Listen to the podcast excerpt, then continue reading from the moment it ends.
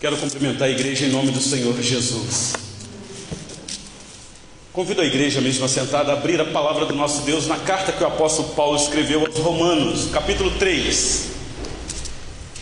Meus irmãos, que alegria, como o querido Giovanni nos conduzindo aqui à liturgia, disse com muita propriedade, de poder adorar o nosso Deus e saber que o Senhor Deus nos aceita aqui neste local. Ele recebe o nosso culto, a nossa adoração e sabemos que Ele faz isso diante daquilo que Ele mesmo proporcionou. Então, a Ele seja a glória, a honra e o louvor. Como nós acabamos de cantar aqui, aleluia, tributai ao Senhor glória e força. Romanos capítulo 3, meus queridos irmãos, versículos 19 a o finalzinho deste capítulo, ao versículo 31. Hoje eu quero com vocês aqui concluir a mensagem que domingo retrasado nós iniciamos com vocês aqui neste texto. Eu vou tentar concluir a mensagem, meus irmãos. Então você que tem uma Bíblia, acompanhe aí por gentileza a leitura do texto que eu mesmo irei fazer. Todos encontraram? Diz assim a palavra do nosso Deus. Ora, sabemos que tudo que a lei diz aos que vivem na lei o diz para que se cale toda a boca e todo mundo seja culpável perante Deus, visto que ninguém será justificado diante dele por obras da lei, em razão de que pela lei vem o pleno conhecimento do pecado. Mas agora, sem lei, se manifestou a justiça de Deus testemunhada pela lei e pelos profetas Justiça de Deus mediante a fé em Jesus Cristo, para todos e sobre todos os que creem, porque não há distinção, pois todos pecaram e carecem da glória de Deus, sendo justificados gratuitamente por Sua graça, mediante a redenção que há em Cristo Jesus, a quem Deus propôs no seu sangue, como propiciação mediante a fé para manifestar a sua justiça por ter Deus, na sua tolerância, deixado impunes os pecados anteriormente cometidos, tendo em vista a manifestação da sua justiça no tempo presente, para ele mesmo ser justo e o justificador daquele que tem fé em Jesus. Onde, pois, a jactância? Foi de todo excluída. Por que lei? Das obras? Não, pelo contrário, pela lei da fé. Concluímos, pois, que o homem é justificado pela fé, independentemente das obras da lei. É porventura Deus somente dos judeus? Não é também dos gentios? Sim, também dos gentios visto que Deus é um só, o qual justificará por fé o circunciso e, mediante a fé, o incircunciso. Anulamos, pois, a lei pela fé? Não, de maneira nenhuma. Antes, confirmamos a lei. Até aqui a leitura da palavra do nosso Deus. Meus irmãos, a nossa oração é que o Espírito Santo fale aos nossos corações de maneira que o pregador que vocês estão ouvindo não tem capacidade de falar. O pregador nesta noite que irá trazer a mensagem é limitado na explicação, na interpretação, no convencimento, mas o pregador do próprio Deus, que é o Espírito Santo, esse pode falar as claras ao nosso coração. Então, a nossa oração é que o Espírito Santo fale ao meu e ao teu coração, esclarecendo aqui a revelação escrita. Meus irmãos, a pergunta que nós podemos tentar responder com este texto: como resolver o maior problema da humanidade? Que a humanidade toda tem vários problemas, nós sabemos disso. Você pode aí pensar em alguns que você tem enfrentado na sua vida. Mas, meus irmãos, qual é o maior problema da humanidade toda? Desde Adão até os nossos dias, O maior problema da humanidade é o perigo da condenação eterna, que todos nós estamos passos largos, a humanidade toda, sem exceção, por causa daquilo que nós herdamos do primeiro homem ou do primeiro casal lá no jardim do Éden, o pecado. Assim é o nosso entendimento, meus irmãos. Herdamos de Adão e Eva quando eles caíram o pecado, a justa condenação de um Deus justo. Então a humanidade, desde lá até os dias de hoje, está debaixo de um grande problema. A pergunta é: como resolver esse problema? Será que existe na humanidade alguma coisa que ela mesma possa fazer para resolver esse problema? Então eu quero tentar concluir essa mensagem com vocês, tentando responder qual foi a solução que Deus trouxe para resolver este maior problema. Então, talvez aqui nesta noite você que tem enfrentado algumas dificuldades na vida e às vezes isso te desanima, eu quero dizer para você que se você crê em Jesus, vai ser a nossa conclusão, você já percebeu aqui, o teu maior problema já foi resolvido. Então, se Deus é poderoso para resolver o maior problema, meus irmãos, qual a dificuldade de nós confiarmos nesse Deus para resolver os problemas menores? Deu para vocês entenderem? Carta que o apóstolo Paulo escreve aos Romanos, como eu disse no último sermão, o apóstolo Paulo explicando a mensagem que ele prega. E essa carta, além de ser uma carta extremamente teológica, doutrinária, é uma carta missionária. Então, talvez nessa noite Deus te trouxe aqui para mais uma vez desafiar a você, a não ser simplesmente um ouvinte de sermão, ter um bom ouvido para ouvir as explicações da doutrinas da nossa fé, mas você ser aquele que ouve, absorve no seu coração, mas coloca em prática. O objetivo do apóstolo Paulo com esta carta é mostrar para a igreja de Roma a mensagem que ele prega, esta salvação para todo aquele que crer naquela mensagem, porque o objetivo dele é ir para uma região onde ainda o evangelho não havia sido pregado. Então é uma carta missionária, evangelística. E meus irmãos, como nós estamos precisando ser despertados na área da evangelização, de missão, da proclamação das boas notícias. E nós mostramos para os irmãos que a mensagem que Paulo prega é centralizado na pessoa de Cristo, que é o, o, Evangelho, o poder de Deus para salvar todo aquele que crê. Ele fala isso no capítulo 1, porque ele vai mostrar que tanto judeus quanto gentios, todos estão perdidos, todos eles estão debaixo de um severo, eh, de uma severa condenação, de um grande problema. No capítulo 3 ele vai acentuando isso. Então, nós já fizemos aqui uma exposição dos versículos 19 e 20.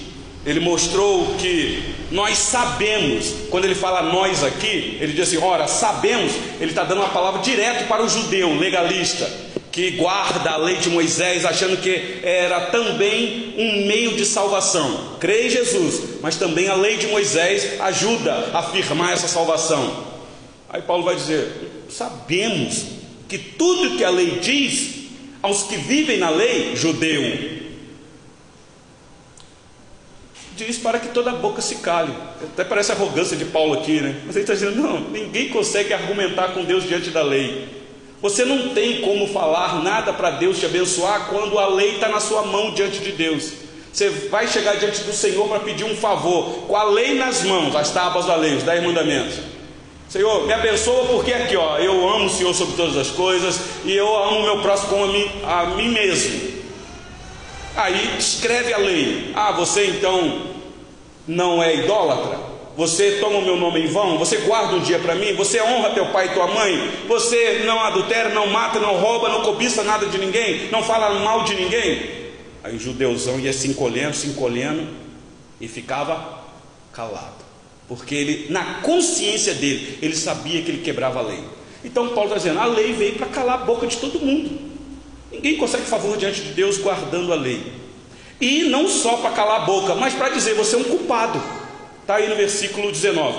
No 20 ele explica: por conta disso, ninguém será justificado diante de Deus pelas obras da lei, em razão de que pela lei vem o pleno conhecimento do pecado. Falamos bastante isso daqui.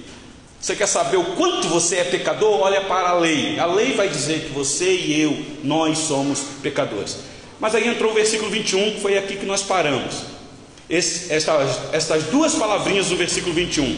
Mas agora, sem lei, se manifestou a justiça de Deus, testemunhada pela lei e pelos profetas. Meus irmãos, aqui está a maravilhosa mensagem da graça.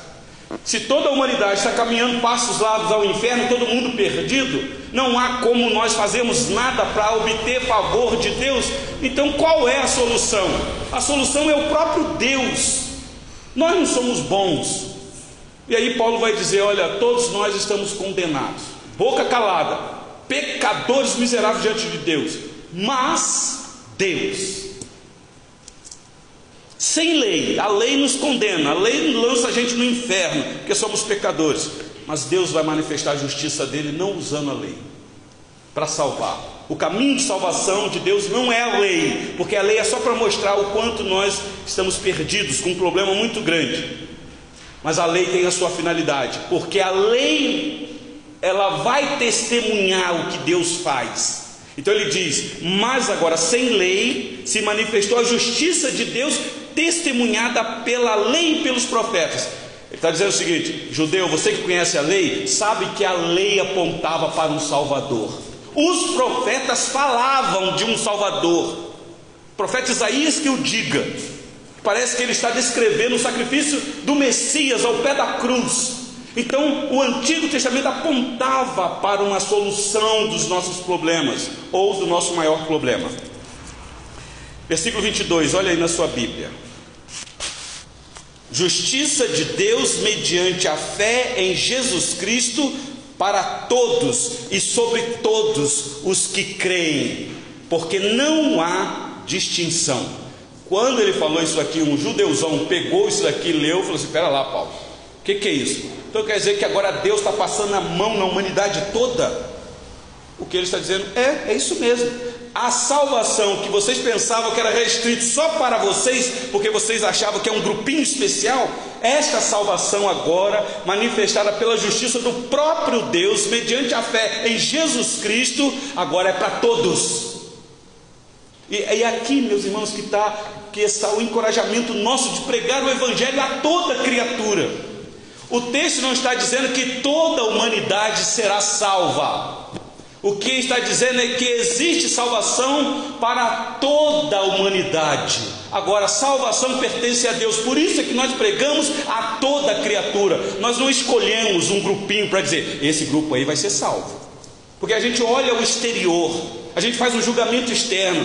Não, essa pessoa aqui ela tem, tem uma carinha de que ela vai aceitar Jesus. Aí eu prego para ela. A gente jamais vai pregar para o pior pecador. Porque a gente pensa assim, não, esse daí não tem jeito não. Pau que nasce torto, tem um ditado assim? Não, Paulo está dizendo agora, a justiça de Deus se manifestou de uma maneira tão extensa que pode salvar no mais longínquo lugar e pode salvar o pior pecador. Então, justiça de Deus. E aqui, meus irmãos, Paulo vai tocar numa área que o judeu conhecia muito bem, que era a área jurídica, especialmente vindo da parte de Deus. Deus é justo, ele age com justiça.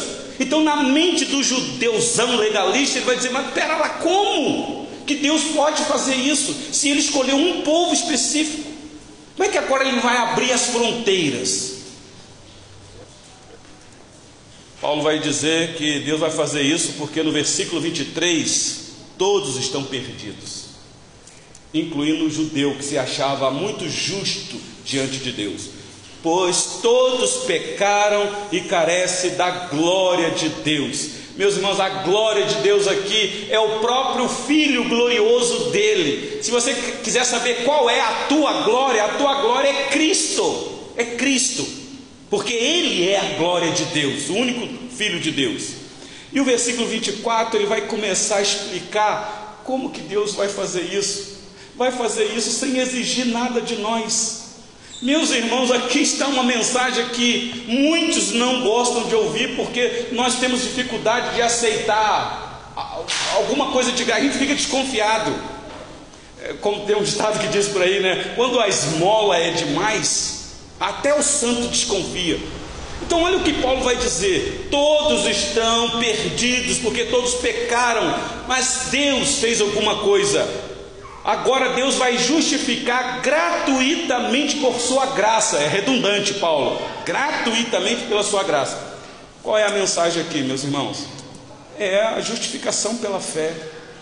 É aquilo que nós falamos no último sermão, que foi o grito da reforma no século XVI, quando a igreja ensinava para o povo de que para ser salvo tinha que usar alguns meios que a igreja estabelecia até mesmo depois de morto, tinha um caminho que a igreja estabeleceu para a salvação. E Lutero, um estudante de teologia, uma alma católica, mas começou a estudar as Escrituras e ele começou a ver alguma incoerência.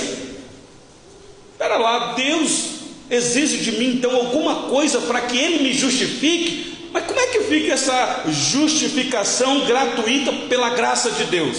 Aliás, lá no primeiro capítulo foi a cisão no coração de Lutero. O justo vive por fé. Aquele que foi justificado, ele foi justificado porque há uma ação de Deus no coração dele vindo dos céus, que é fé, dom de Deus. Dom de Deus. Então não é por obras, não é o que eu faço. Então aqui, meus irmãos, está falando de salvação.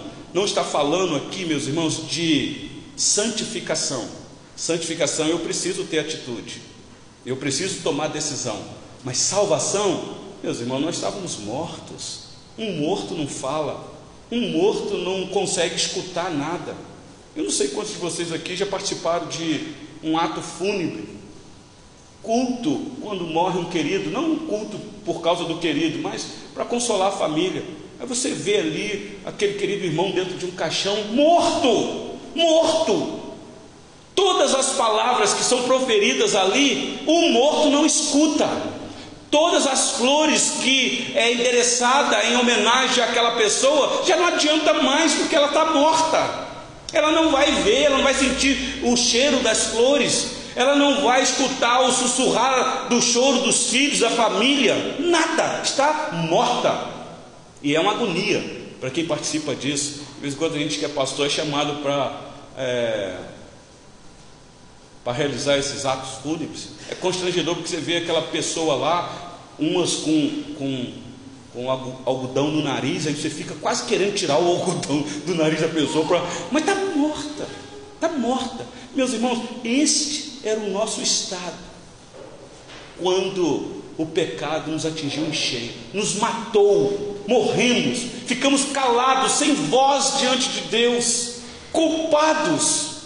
Mas Deus, preste atenção neste detalhe, meus irmãos.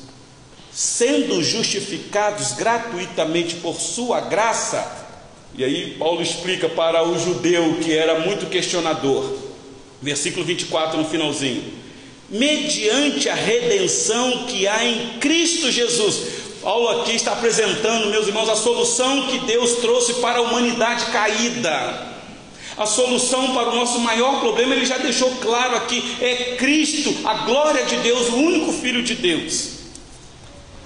Isso mediante a redenção. Ele vai começar a explicar como que Deus fez isso. Foi gratuitamente por sua graça. Mas meus irmãos, foi uma obra sangrenta. Foi uma obra sacrificial. Aqui é para chocar o judeu. O judeu estava entendendo essa linguagem aqui. Nós aqui não entendemos muito.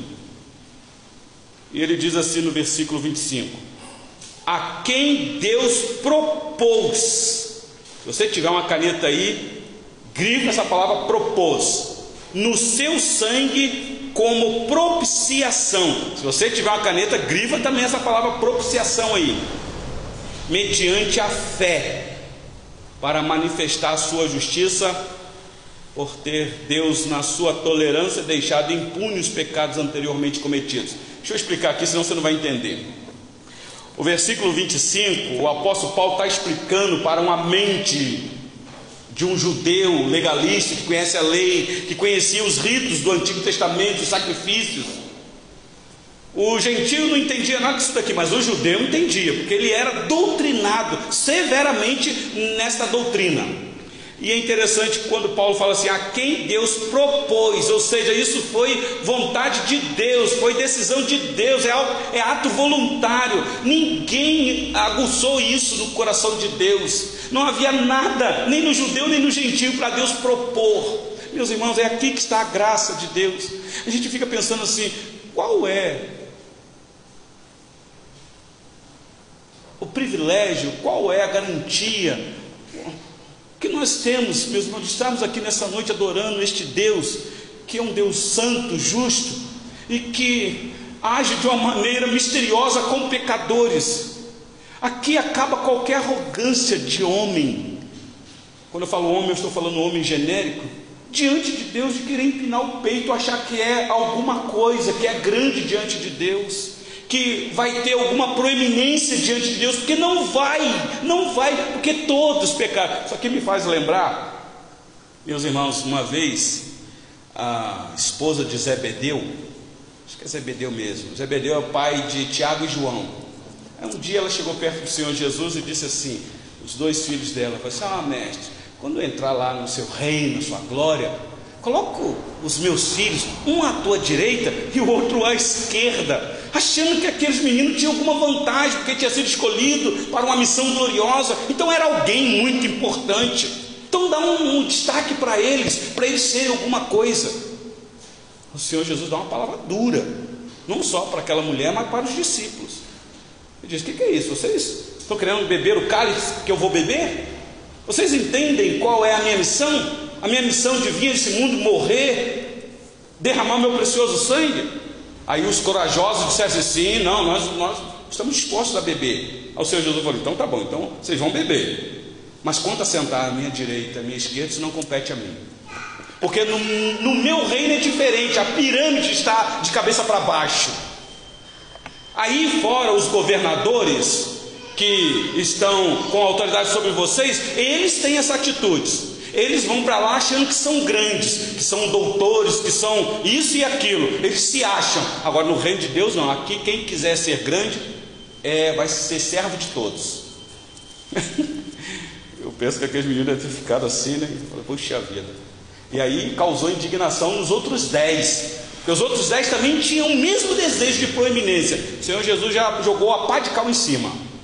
Dizendo, no reino aqui, ninguém tem vantagem nenhuma. Por quê, meus irmãos? É óbvio, porque todos pecaram.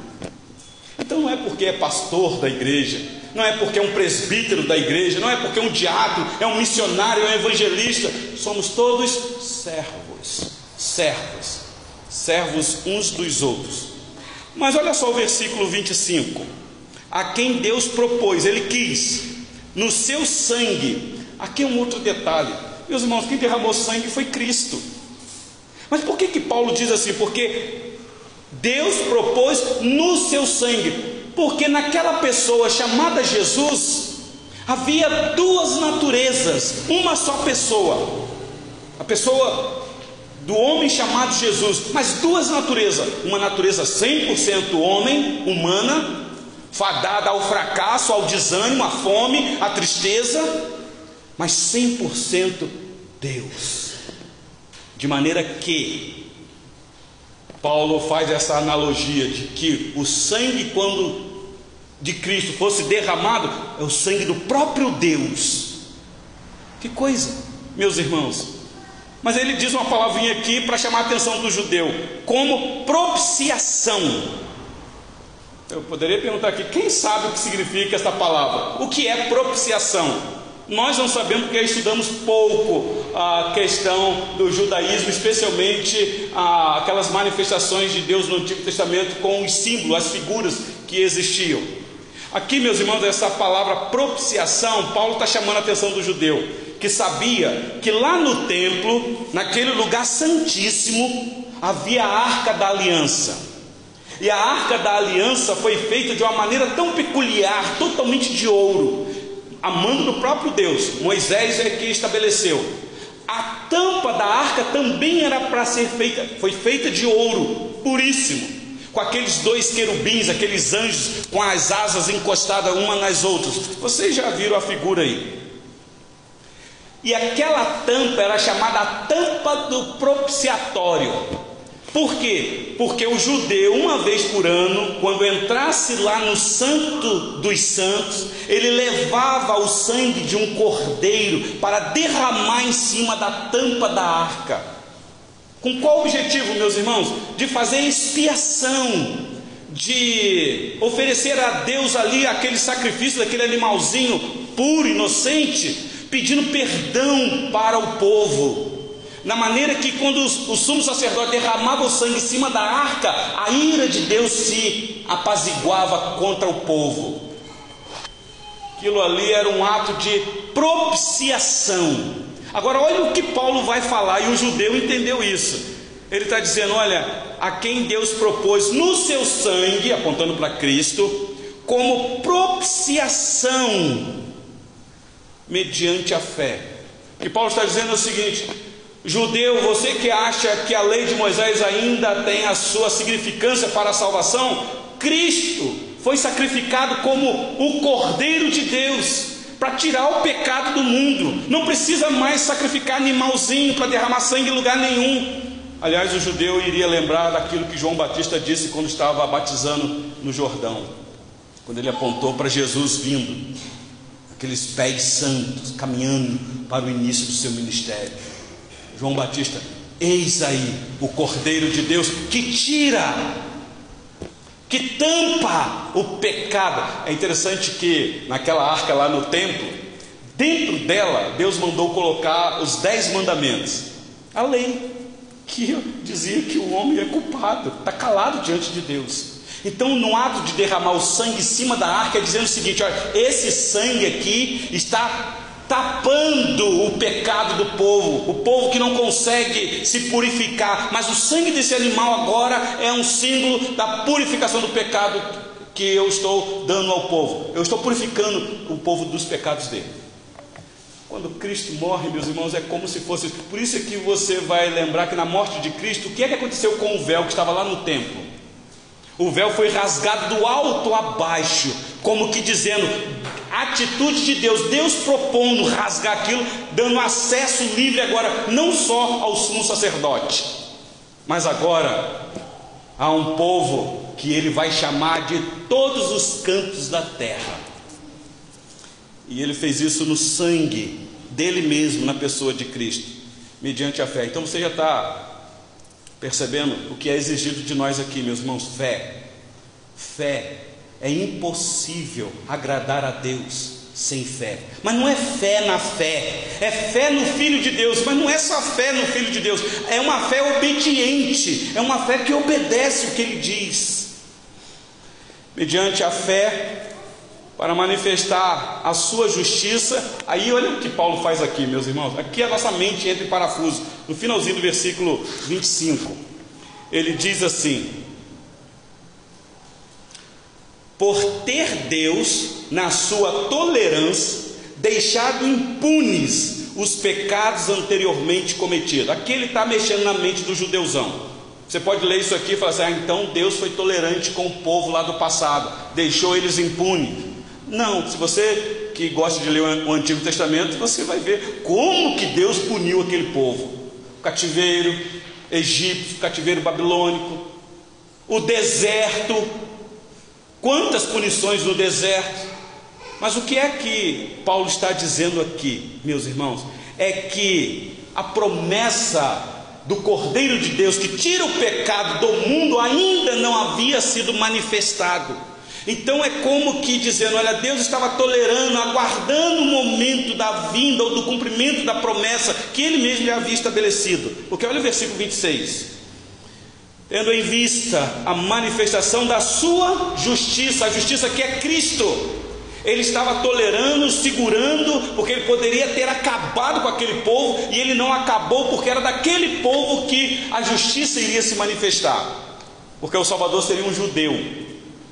Por isso você vai ver que Paulo vai dizer que a salvação é primeiro para o judeu, mas também para o grego, ou seja, para os gentios.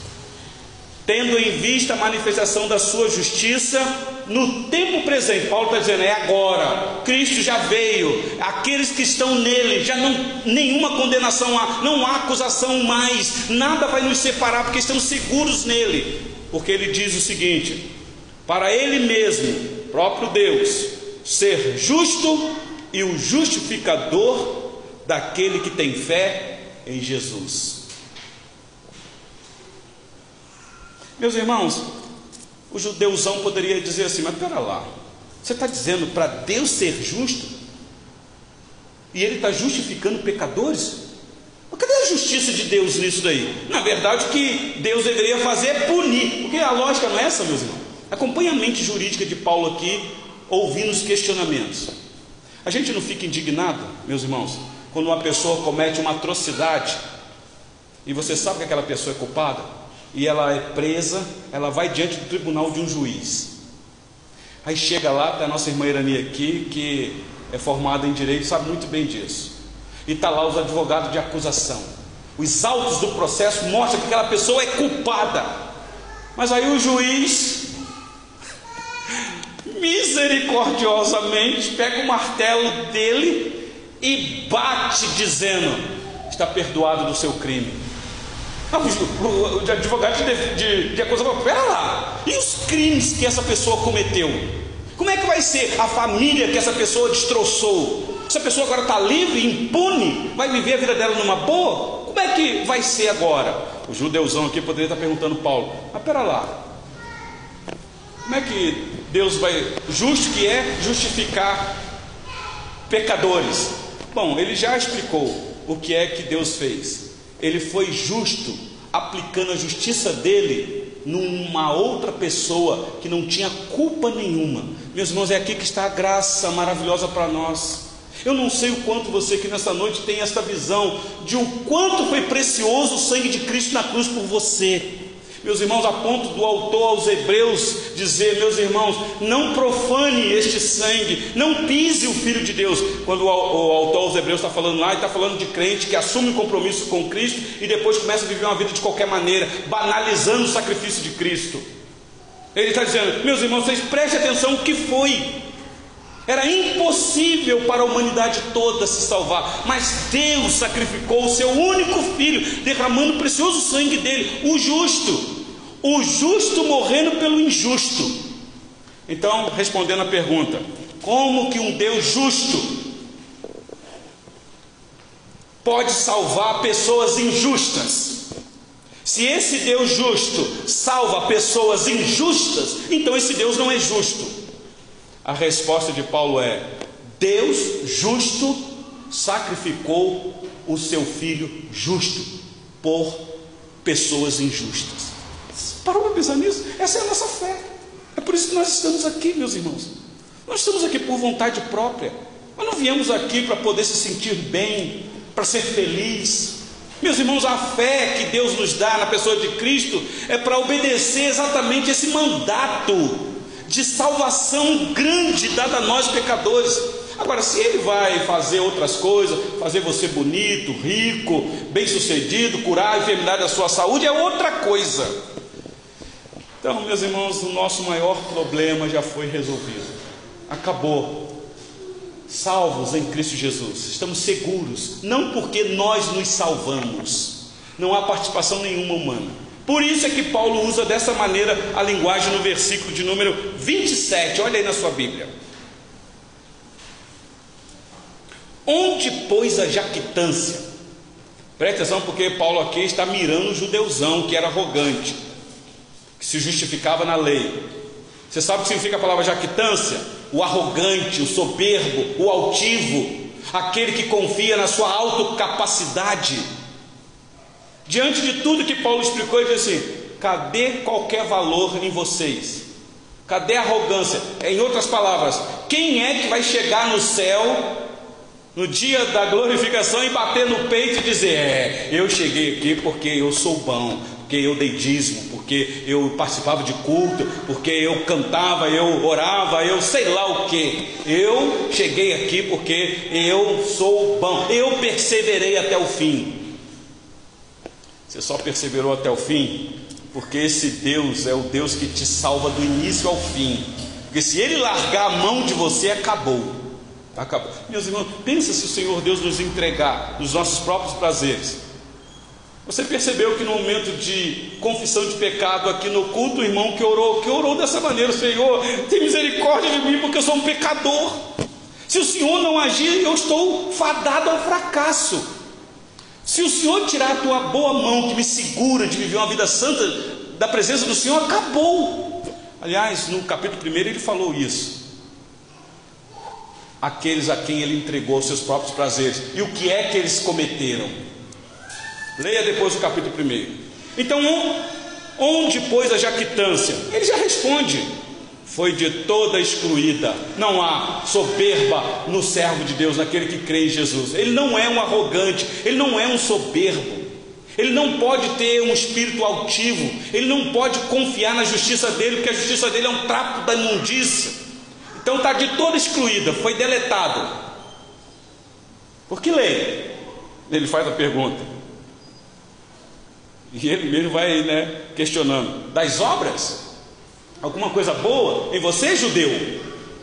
Não, pelo contrário, pela lei da fé. Ele faz um trocadilho aqui. Ele está dizendo, judeu, você que gosta tanto da lei de Moisés e acha que eu sou contra a lei de Moisés, muito pelo contrário, eu sei qual é a finalidade da lei, a funcionalidade da lei, mas existe uma outra lei, a lei da fé. Por isso, aqui no versículo 28, ele parte para a conclusão. Não é a conclusão da carta, porque você sabe que ainda tem muitos capítulos aqui. Mas é desse assunto, porque daqui para frente ele vai introduzir outro assunto. Até que ele está apresentando a, a solução que Deus trouxe para uma humanidade perdida.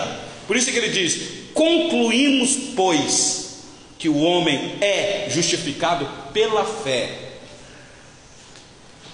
independentemente das obras da lei. Eu quero que você preste atenção no detalhe, porque o, o que Paulo está falando aqui é do efeito da salvação. Na verdade, a causa da salvação é o próprio Deus trazendo ao coração do caído fé. Meus irmãos, mas os efeitos dessa fé é ser leteado. Porque é impossível uma pessoa que tem fé e não ter obras. Mas aquelas obras que Tiago diz é fruto da fé que Deus deu ao morto ao caído, ao pecador. Tem obras, porque se não tiver obra, não tem fé verdadeira. A fé está morta ainda, e junto com o morto lá. Então o que Paulo está dizendo aqui é que não a obra não precede ou antecede a fé. A fé antecede a obra. Você não é salvo porque você pratica a obra. Você é salvo para realizar as obras boas. É assim que nós compreendemos, meus irmãos, porque morto não tem como praticar obra boa diante de Deus. Você pode até fazer, querer apresentar a Deus qualquer coisa mediante a sua justiça, mas aí tudo imundice. Por isso é que ele conclui aí, no versículo 29. É porventura Deus somente dos judeus? Viu? Ele está falando para o judeu. Ele está com bronca aqui com o judeu, porque ele era um judeuzão legalista também. Então ele está dizendo: vocês acham que Deus é somente dos judeus? Que não é também dos gentios? Porque esse era o problema lá quando a igreja nasceu. O judeu tinha preconceito dos gentios. Não comia junto, achava que se comesse junto com o gentio se contaminava. Preconceito, meus irmãos, é antigo, é antigo. E aí Paulo responde: sim, também dos gentios, judeuzão. Versículo 30: visto que Deus é um só, e é mesmo, Deus não está dividido, é um só, o qual justifica por fé o circunciso, circunciso aqui, judeu, e mediante a mesma fé o incircunciso, o gentio, gente que não era judeu. Alguém poderia falar, ah, tá bom, Paulo, entendi. Então vamos fazer o seguinte: vamos pegar os mandamentos, Paulo, e jogar fora, porque a lei não tem mais validade para nós, já que agora nós estamos no período da graça. Então a lei não vale para nada. Versículo 31. Anulamos, pois, a lei pela fé? Vocês estão pensando que a lei não tem ainda valor nos dias de hoje? Ele falando para o judeuzão aqui. Não, De maneira nenhuma. É, essa expressão de maneira nenhuma é tão forte no grego, meus irmãos. É Paulo dizendo assim: de modo nenhum é, é, é impossível não, não termos a lei com a gente. A lei é boa, é santa, perfeita. A lei aponta para o Deus perfeito, quem Ele é, o caráter de Deus. Você olha para a lei, ali está a perfeição de Deus. Então não vamos jogar a lei fora. Porque alguém podia pensar, não, agora então, uma vez salvo, como o irmão disse aqui na liturgia, um extremo, né? Então não importa o que eu faço, já estou salvo, Deus já me salvou, eu não vou mesmo para o inferno, então o que eu fizer não tem problema. Meus irmãos, isso é um erro gravíssimo. Gravíssimo. E o outro erro é você dizer, não, então é, eu posso até fazer algumas coisas, eu não preciso nem me santificar. Eu não preciso nem vir mais na igreja, eu não preciso contribuir, eu não preciso orar, não preciso ler a Bíblia, porque eu já vou para o céu mesmo. Meus irmãos, você quer ver a evidência na vida de um salvo? É aquele que ama a igreja, é aquele que ama se envolver na obra do Senhor. Você quer saber se você é salvo? O quanto você ama evangelizar, o quanto você ama anunciar essa boa notícia, o quanto você ama compartilhar essa mensagem salvadora. Anulamos a a lei pela fé? Não, de maneira nenhuma. Antes, confirmamos a lei. Que ele está dizendo o seguinte: a lei é necessária para te mostrar, primeiro, quem você era, para acabar com a sua arrogância. A lei é para te mostrar isso. Você estava morto, que você não tem capacidade nenhuma por você mesmo de agradar a Deus pelas suas obras. A lei aponta para isso. Então, a lei apontou para você a necessidade de um Salvador. Você foi justificado independente das tuas obras, salvo pela graça. A lei é que te mostrou isso, e agora a graça te alcançou. E agora essa salvação que veio até você vai te apontar de novo para a lei, para você agradecer a Deus. Você vai pegar a lei e guardar ela dentro do teu coração para não pecar contra o Senhor. Lembra o Salmo 119? A lei tem que brotar no teu coração. Meus irmãos, bem-aventurado aquele que medita na lei do Senhor dia e noite, diz o salmista. Então a lei tem valor para nós ainda. Eu quero dizer para você que está aqui nessa noite, que ama o Senhor Jesus e que já é, sabe que foi salvo pela graça, quando você for embora, ame a Deus de todo o teu coração e ame o teu próximo como a ti mesmo. É um resumo da lei. Mas se você quiser dissecar ela, não tenha outros deuses diante desse Deus que você adora. Não tem um ídolo no teu coração. Não toma o nome desse Deus em vão. Lembra que existe um dia marcado na agenda de Deus que Ele pede você obediência para santificar esse dia a Ele. Não negligencie, não profane o dia do Senhor. Honra teu pai e tua mãe, que é a autoridade máxima aqui nesta terra. Hoje nós estávamos almoçando com o, o, o pai do meu genro e o Wesley e o Washington, estou citando os nomes aqui, e em comemoração lá a vida eh, do nosso querido irmão, por Deus estar abençoando ele por mais um ano de vida, e vendo ali a declaração que os filhos fazendo para o pai, que coisa maravilhosa, não estou dizendo que são filhos perfeitos, que aqui é colar tem as desavenças, mas mesmo que coisa maravilhosa é você ver o filho honrando seu pai, honrando a sua mãe. Então, se você quiser agradar a Deus, filho que está aqui nesta noite, honre o pai, honre a mãe. Mas você pode falar assim, pastor, você não sabe quem é meu pai, você não sabe quem é minha mãe. Sei sim, foi Deus que te deu, não foi nem você que pediu. Então, cumpra o mandamento, porque você não tem ideia o que Deus fez por você. Você diante de Deus, se você acha que o teu pai não vale nada, você diante de Deus antes da graça não valia nada também, e Deus te salvou. Não roube nada de ninguém. Não adultere. Não mate ninguém. Não fala mal do próximo. E não cobice nada dele. Faça isso. Em gratidão por aquilo que Deus fez por você que está aqui nessa noite. Meus irmãos, eu encerro aqui. Qual é a aplicação disso tudo diante do que eu já disse aqui nesta noite? Meus irmãos, vocês perceberam que a lei aponta para um Salvador, que é Cristo, que nos justifica. E Cristo, você vivendo nele, logo já não vive mais você, vivendo nele, ele te leva para a lei, para você viver uma vida santa. É assim que funciona, meus irmãos. Este é o nosso entendimento. Eu quero que você entenda que a redenção do pecador é obra exclusiva de Deus. Deus é salvador por excelência. O homem não é salvador de si mesmo e de ninguém. Pastor não salva ninguém. Ele apenas anuncia o caminho desse Deus que é salvador. E por último, devemos entender bem nas Escrituras, meus irmãos, a diferença entre lei e graça. Quero bater nessa tecla. A ponto de você e eu não descartarmos a lei, mas viver pela graça, sem ser um legalista.